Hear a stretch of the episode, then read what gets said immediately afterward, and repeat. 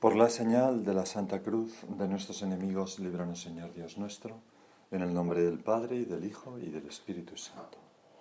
Señor mío y Dios mío, creo firmemente que estás aquí, que me ves, que me oyes. Te adoro con profunda reverencia. Te pido perdón de mis pecados y gracia para hacer con fruto este rato de oración. Madre mía Inmaculada, San José, mi Padre y Señor, Ángel de mi guarda, intercede por mí. Dice Santa Teresa de Jesús en las moradas que contemplar estos ojos tan hermosos y mansos y benignos del Señor, que parece que no lo podía sufrir mi corazón, esto ha sido toda mi vida. Y no sé, y nosotros podemos pensar, bueno, ¿y yo qué? ¿No? Yo y nosotros, ¿no? Mi vida es contemplar, pues eso, los rostros, eh, los ojos hermosos y mansos y benignos, ¿no? O sea, esos ojos que reflejan el corazón de Cristo, el amor de Cristo por mí. Puedo decir que eso es toda mi vida, en eso paso yo mi... Porque es muy difícil no corresponder, mm, resistirse, no caer rendido a un amor intenso y desinteresado y apasionado, ¿no? Tenemos aquel libro que es todo un clásico, ¿no? De Stefan Zweig, de la piedad peligrosa, ¿no? O la impaciencia del corazón, la segunda edición, pero que, donde eh, es como, como que es, es difícil resistirse a un amor así, ¿no? Un amor así que se, que se entrega sin reservas y parece, Señor, que es imposible que quede sin respuesta, ¿no? que permanezca vacío, estéril, ¿no? que no se cumpla lo de San Juan de la Cruz, donde no hay amor, pon amor y sacarás amor. Es, entonces, contemplar el amor de Dios por nosotros es, pues es evidentemente la manera de que brote en nosotros ese amor de correspondencia a Dios y a los demás. ¿Quién es capaz de despreciar un amor así que se nos entrega eh, como un don? ¿Dónde podríamos encontrar mayor felicidad que, que en esa entrega mutua? Recuerdo una vez eh, una persona que me decía que había oído hablar de cómo Jesús se esconde mm, en los injustamente apresados. No sé en qué circunstancias, en qué, no, lo sé, esta persona, ¿no? Pero, pero mm, sí me acuerdo de, lo, que lo que decía, ¿no? Decía que, le había servido para hacer esta oración. Jesús, no te escondas en la cárcel, escóndete en mi corazón. ¿No? Pues manifiesta ese deseo de, de, corresponder al amor de Dios, ¿no? de tenerlo siempre con nosotros, el Señor. Y San Pablo animaba a los filipenses a tener los mismos sentimientos que tuvo Cristo Jesús, que es una tarea que, que, dura toda la vida, ¿no? Es una tarea, Señor, enormemente ilusionante, ser como tú, ser como Jesús, tener su mismo corazón, manso y humilde, servicial, compasivo, en fin, todas las cosas que podamos. Hemos contemplado algunas en la anterior meditación, pero quien es sencillo, por ejemplo, no esconde sus intenciones, ya que no tiene por qué ocultarlas. Como el Señor, ¿no? que, que se muestra claramente, muestra su amor a todo el mundo, incluso a Judas. Busca siempre y positivamente la voluntad de Dios y el bien de los demás.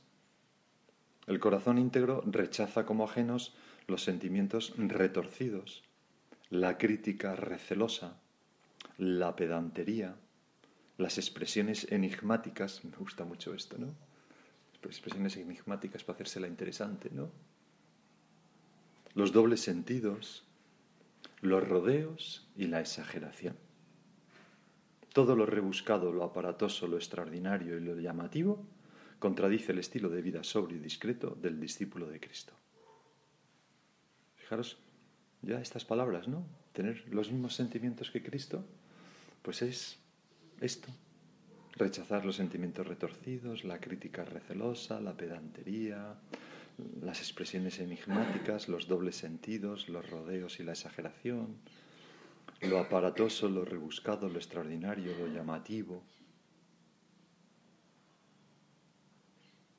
Nuestro Padre, por el contrario, Señor, animaba y nos animaba y decía que a él le gustaba el agua libre, o cómo era el aire libre y el agua clara, ¿no? que todo lo complicado, todo le, repugnaba. ¿no? Y, Y nosotros, Señor, te pedimos ahora pues que nos des un corazón como el tuyo, sencillo, para mm, rechazar, sí, rechazar, lo estoy diciendo muchas veces, rechazar, no más que rechazar, para, para, para hacernos pues con, atractivos a los demás, porque un corazón eso, que, que siempre es positivo, que ve lo bueno, que, que, no es susceptible, que no tiene segundas intenciones, que manifiesta las cosas, pues es algo que atrae muchísimo a la gente, ¿no? Y es muy agradable para sentirse en familia, es un imán para la confidencia de los demás. Cuando contamos, ¿no? Joven, pues me siento tal angustia, tengo muchísimo miedo de que no sé cuánto. Pues esto eh, anima la confidencia, ¿no? Porque ya es una confidencia, mostrar los propios sentimientos, pues es una confidencia. Cuando nuestro padre hablaba de, del apostolado de amistad y confidencia, no es que yo intelectualmente diga, bueno, voy a otorgarte una confidencia para que veas que yo confío en ti, no, sino que es, es, es una cuestión de sentimientos, de, de, de manifestar los sentimientos que tenemos corriendo el riesgo de hacernos vulnerables pero es que si no la vida se agosta y se convierte pues en palo seco.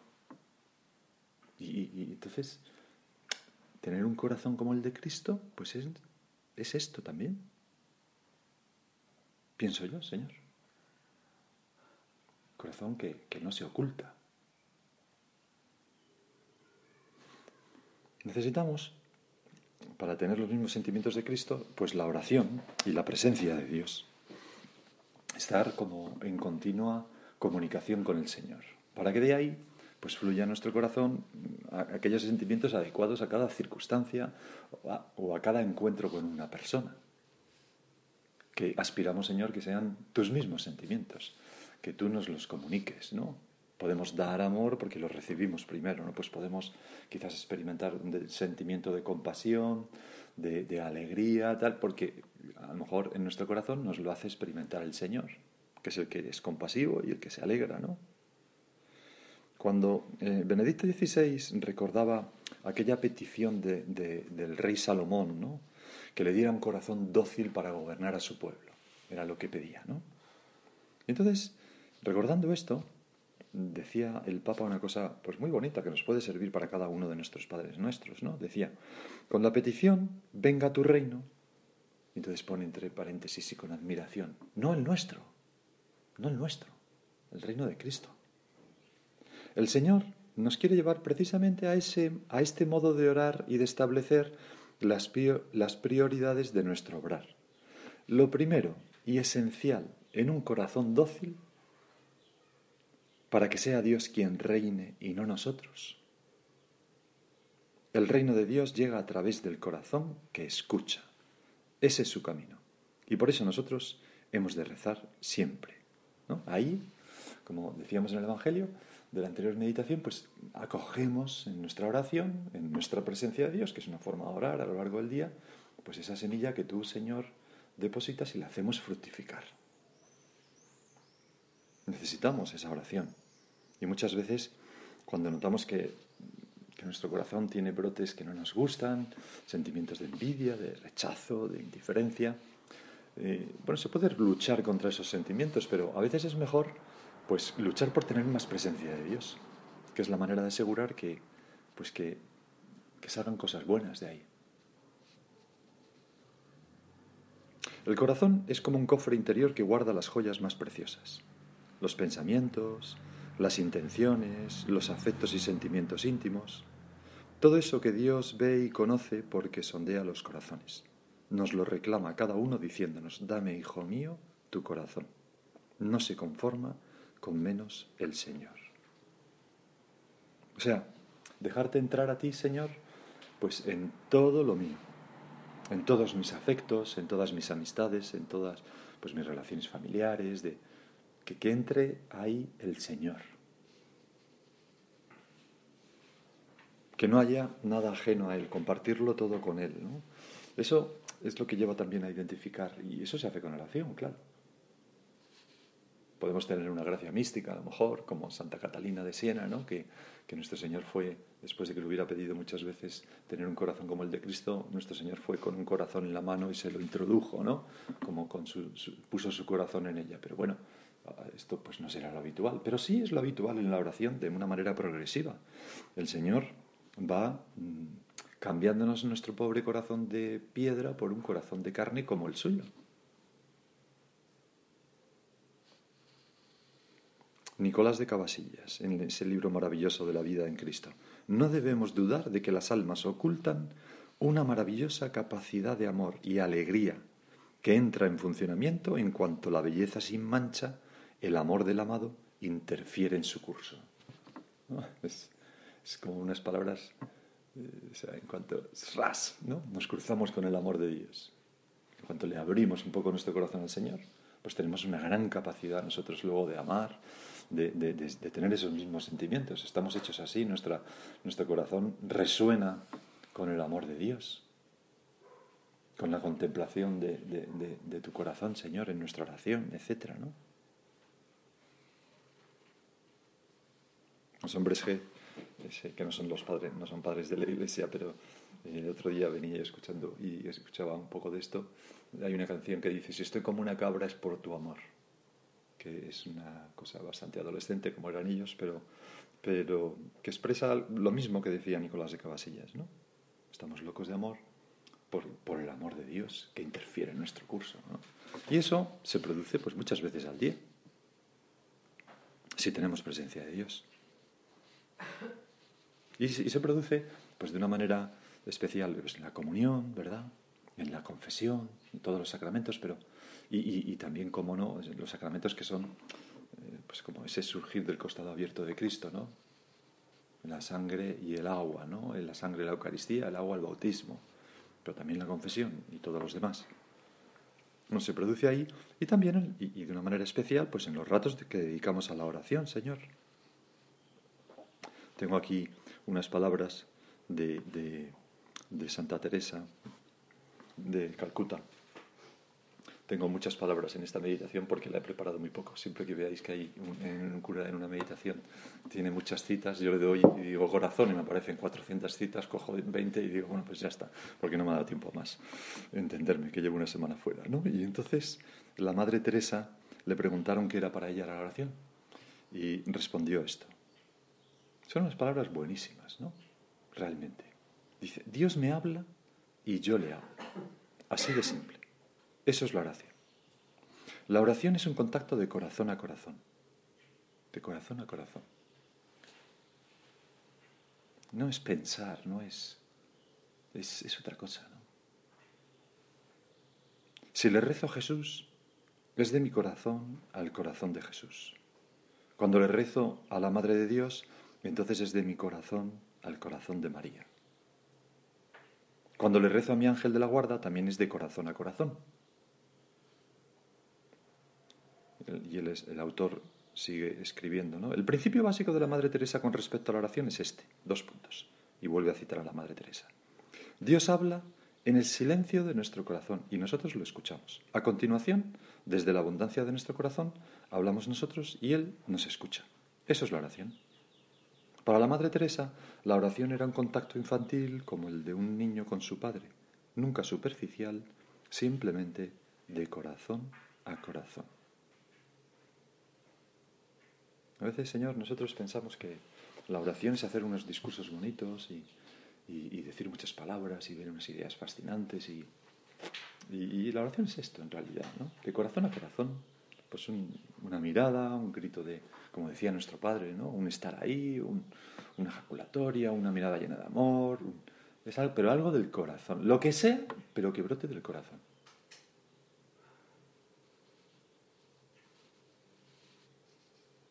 es que vivimos en una cultura tan racionalista que cuando lees los padres de la iglesia te das cuenta que, no, que es completamente distinta, que, que hablan continuamente de esto. Corazón nuevo, un corazón de carne. Decían, decía nuestro Padre en esa homilía del Sagrado Corazón de Jesús, en la fiesta de hoy, que no es hoy, pero nos sirve, Hemos de pedir al Señor que nos conceda un corazón bueno, capaz de compadecerse de las penas de las criaturas. Estamos dando como un segundo paso, ¿no? Vamos a, fijarnos ahora en el trato con los demás.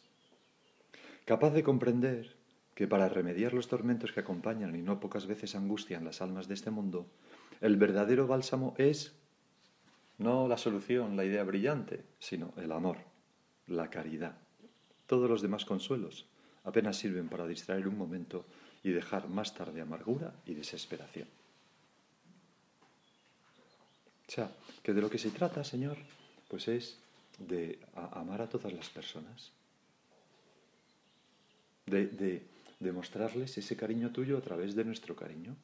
Identificarnos con tus sentimientos significa tratar a los demás como tú les tratabas, pero ni un poco distinto a eso. Y si el Señor fue capaz de perdonar pues a quienes estaba crucificando, pues nosotros ya me diréis a mí si podemos perdonar pues a, no sé, ¿no? bueno, se me ocurre eh, a cualquiera persona con la que vivamos que nos ha, nos ha despertado porque se ha levantado tempranísimo y me ha despertado. Bueno, tiene más importancia.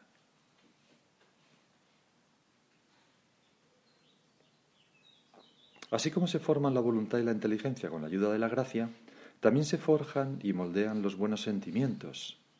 En el corazón crece lo que se cultiva. De nosotros depende que pueda arraigar y desarrollarse la semilla divina.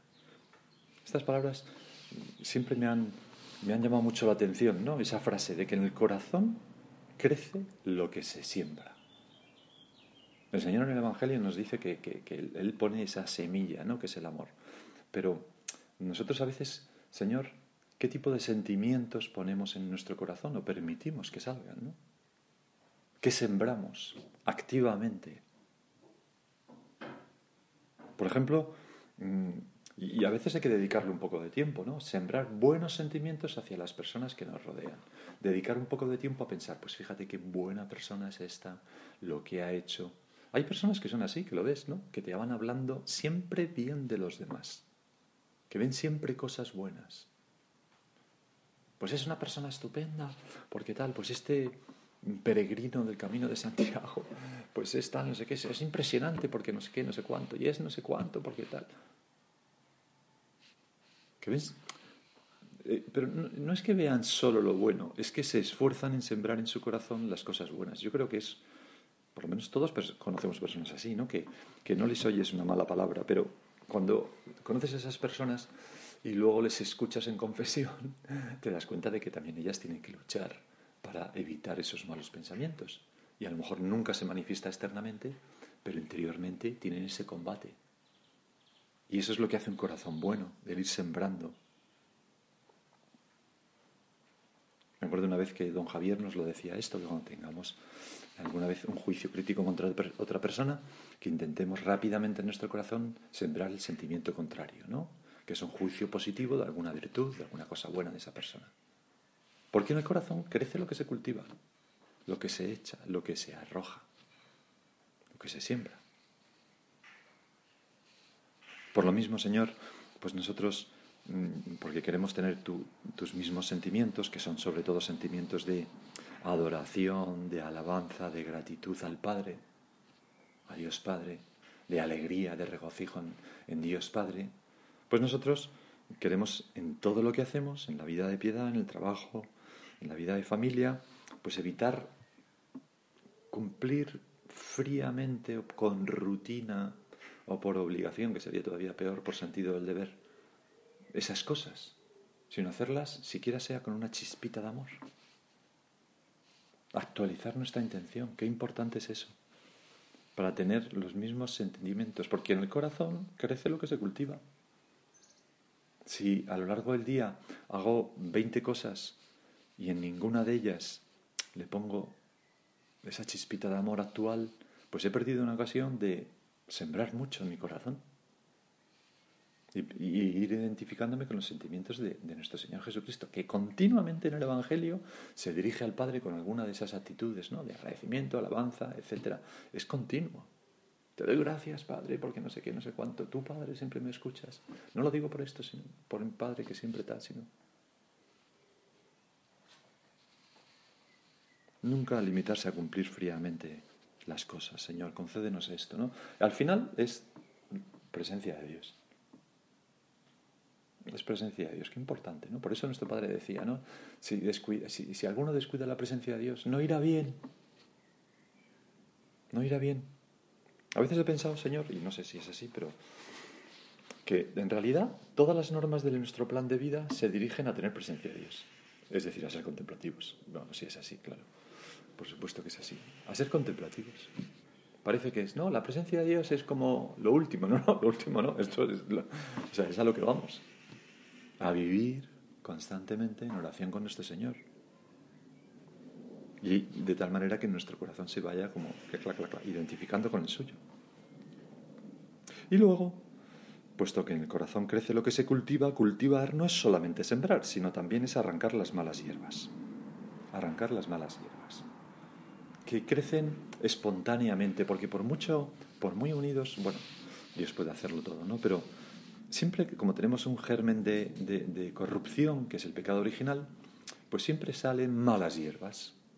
Siempre hay semillitas ahí ocultas, ¿no? Que empiezan a crecer y dices, hombre, pero si yo sembré tomates y aquí está saliendo un cardo, pues porque están ahí, aunque no nos demos cuenta. Y hay que arrancarlas. Nuestro padre en surco dice que hay que limar las asperezas de nuestro carácter, luchar contra nuestros egoísmos, contra las antipatías. Pues nosotros tenemos que educar el corazón para, para que sepa perdonar a todos, para que sepa estar abierto a todos, y para eso nos, nos, ayuda muchísimo pues esa tarea de confesarnos, ¿no? de, de, de, nuestro examen, decir, pues este mal sentimiento. Creo que en la confesión a veces sienta, vamos, sienta, eh, no sé si, a veces es muy bueno confesarse de esos movimientos del alma que no se han manifestado externamente, pero que nosotros sabemos que, y esto no es hacerse escrupuloso ni raro, ¿no? sino es tener el alma delicada. ¿no? Nosotros, en ese jardín que queremos ofrecer a Dios en nuestro corazón, nos damos cuenta de que brotan cosillas que, que no. Y entonces, pues lo ponemos con sencillez, sin darle muchas vueltas, ¿no? Pues tener un pequeño movimiento de envidia, tener un movimiento de desprecio hacia tal, tenido estos movimientos que son malas hierbas y que, que no nos gustan. Y eso es cultivar, ¿no? y hacer que crezca lo que se cultiva en el corazón. Pues es que me da, y, muchas veces, Señor, no nos damos cuenta de esto. Nos lo hacen ver, por lo menos a, mí me pasa muchas veces esto, ¿no? Que me, acuerdo ahora, no me acuerdo cuánto tiempo, dónde fue ni cuándo o tal, ¿no? Claro, esto que me ayuda más cuando predico a hombres, ¿no? Porque de mi casa, por ejemplo, porque te dicen las cosas, ¿no? Y entonces me dice, José, ese, ese, ese juicio ha sido un poco negativo. ¿no? Y no te das ni cuenta. Dices, bueno, una, persona, una persona estaba más para allá que para acá, porque vamos, no se enteraba de nada. A lo mejor se entera de más que tú. Hombre, es una forma de hablar. Sí, por eso, e, pero... ¿no? Y, a veces hay cosas que no nos damos cuenta y nos van haciendo ver. Hoy ha sido un poco duro. Hoy ha sido... También nos podemos ayudar ¿no? con la corrección fraterna a, como que nuestro corazón se vaya asemejando al de Jesucristo. Mira, esto que has dicho, yo creo que Jesucristo, no, vamos, no, no sé, no vamos, a lo mejor no lo decimos así, ¿no? Pero si es algo repetitivo, repetitivo, claro, no por una vez, pues. Pero en fin, lo que quiero decir es que a veces las malas hierbas no es fácil verlas. Don Álvaro decía en aquella carta que dedicó a la fraternidad, el que dirige esta casa es él, Cristo, ¿no? El con mayúscula.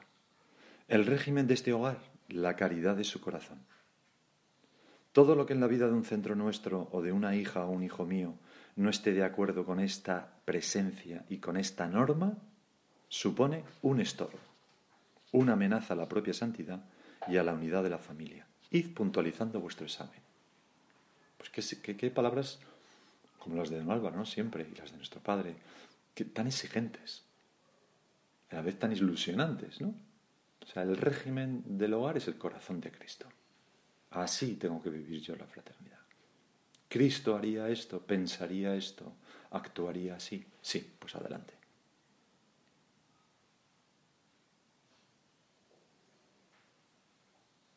Y un último punto que vamos a ver en nuestra oración, ¿no?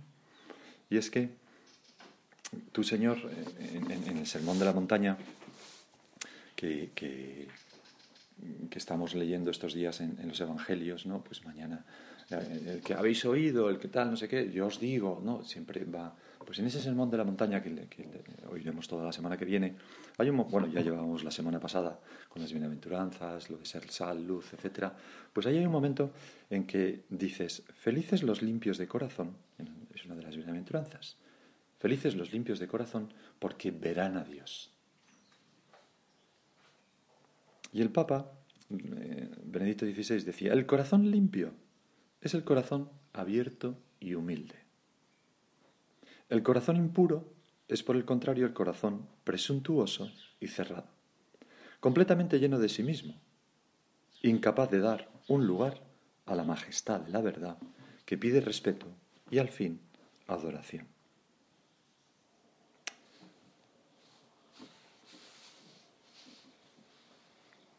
A veces no, no nos damos cuenta de la importancia que tiene en nuestra vida para cambiar el corazón los pequeños actos de adoración, hasta física, el hacer bien la genuflexión, el ponernos de rodillas, tal, el rezar con, eh, en fin, todas las cosas que, que, suponen como adoración, o el comenzar nuestra oración, Señor, qué grande eres, sé que estás ahí, ¿no? ¿Cómo purifica eso el corazón de lo más peligroso que es la soberbia, la cerrazón por querernos más que los demás? Qué importante es mm, como constantemente ir tirando para abajo del corazón de, que eres poca cosa delante de Dios. ¿Cómo era aquello? Contaba el, primer ministro italiano, no me acuerdo cómo se llamaba, aquel que era muy joven, ¿no? ¿Os acordáis? Hace unos años. Eh, ¿Cómo era? Bueno, no me acuerdo ahora cómo se llamaba, pero hace 5, 6, 10 años que, era bastante católico y contaba en una entrevista que le hacían que le preguntaban si iba a misa y decía que sí, que iba a misa y que el cura de su pueblo que le conocía desde niño eh, le, dijo en una ocasión, recuerda, menganito, que tú no eres Dios. ¿no? Que tú no eres Dios. Que Dios existe y tú no eres Dios. Eso es lo que le decía. ¿no? Y bueno, animándole a ser humilde. Pues nosotros Fíjate cómo dice Jacques Philippe esto. Dice, el corazón puro no es tanto el que se halla libre de toda falta u ofensa, como el que pone toda su esperanza en Dios y está seguro del cumplimiento de sus promesas. El corazón puro no cuenta consigo mismo ni con cálculos humanos, sino que lo espera todo de Dios, con absoluta confianza y solo de Él. La impureza de corazón es esa actitud de duplicidad del hombre, tan denunciada por los profetas, que al carecer de plena confianza en Dios, recurre también a los ídolos y mendiga fuera una salvación que no está del todo seguro de obtener de Dios. El corazón impuro duda y vive dividido. ¿Cuántas veces nos pasa esto, no? Que hacemos un acto de generosidad, pero enseguida vamos por detrás como recuperando lo que íbamos a entregar, ¿no? O nos fiamos totalmente de ti, Señor, y, y hacemos lo que tenemos que hacer en el apostolado. Dice, bueno, Señor, ahora depende todo de ti, ¿no? Y nos queda pero y volvemos a llamar porque no, no, acabamos de fiarnos del todo ¿no? concédenos Señor eso ¿no? un corazón que pone toda un corazón puro que es que pone toda su esperanza en, en ti por eso todo el mundo de las compensaciones o sea la falta de pobreza es una manifestación de que el corazón no es puro la falta de, de, de pureza por supuesto también no pero la falta de humildad, son como manifestaciones de, Vamos a acudir a la Virgen, ¿no? Decía don Álvaro también que no hay tempestad que nos pueda hacer naufragar en el corazón de la Virgen. Cada uno siente también las tempestades, pero si lucháis y os metéis en el refugio firme de María, podéis estar seguros. Cuando, cuando se va en un submarino, cosa que habéis hecho todas, claro, naturalmente, pues eh, vas en superficie y entonces el submarino, lo que tú ves es la torretilla y un poco tal, pero debajo es un cilindro muy grande, por debajo del mar. Y, entonces cuando, cuando, hay oleaje se, se, mueve bastante. Menos que un barco, pero se mueve bastante y la gente se marea porque estás ahí encerrado, tal. Y, y, es como muy desagradable. Va el barco dando viajes, tal, es insoportable, ¿no? Y entonces todo el mundo está, por favor, que hagamos inmersión cuanto antes, ¿no? Pero a veces hay que estar en superficie para, para cargar baterías o lo que sea. Entonces de repente el submarino hace inversión y es se acabó la mala mar, se acabó el viento, se acabó el ruido, se acabó todo. Es como un descanso, ¿no? Pues creo que estas palabras de nuestro padre, de don Álvaro, de hacer inmersión en el corazón de la Virgen, ¿no? Zambullirse un poco ahí, meterse ahí dentro, ¿no? Esto es lo que nos, nos calma en todas esas tempestades, ¿no? También las tempestades de lo que hemos ido hablando, ¿no? Cuando uno siente no es la tentación de la compensación, el rencor o la rabia o la indiferencia hacia alguien, el, yo qué sé, un mal sentimiento de algo, zambullirse en el corazón de la Virgen. Yo diría, decía nuestro Padre, que es un querer de Dios que metamos nuestra vida interior, personal, dentro de estas palabras. Vayamos con fe al trono de la gloria para conseguir misericordia. Id con confianza al corazón dulcísimo de María, que es Madre nuestra y Madre de Jesús y con ella, que es medianera de todas las gracias, al corazón sacratísimo de Cristo. Te doy gracias, Dios mío, por los buenos propósitos, afectos e inspiraciones que me has comunicado en esta meditación. Te pido ayuda para ponerlos por obra. Madre mía Inmaculada, San José mi Padre y Señor, Ángel de mi guarda, interceded por mí.